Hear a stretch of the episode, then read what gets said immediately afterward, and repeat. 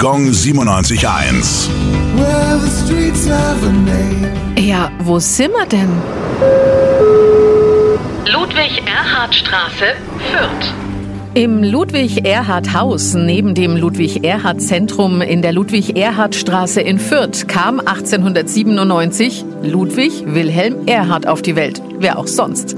Damals war sein Geburtshaus allerdings bloß die Hausnummer 5 in der Sternstraße.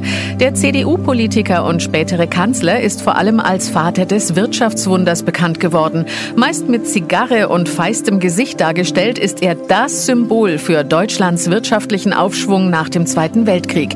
Sein ausgesprochenes Ziel war Wohlstand für alle. In den letzten Jahren wird seine frühe Karriere während der NS-Diktatur jedoch immer kritischer betrachtet und seine zahlreichen Statuen und Büsten haben viele Kratzer abbekommen. Gong 97.1.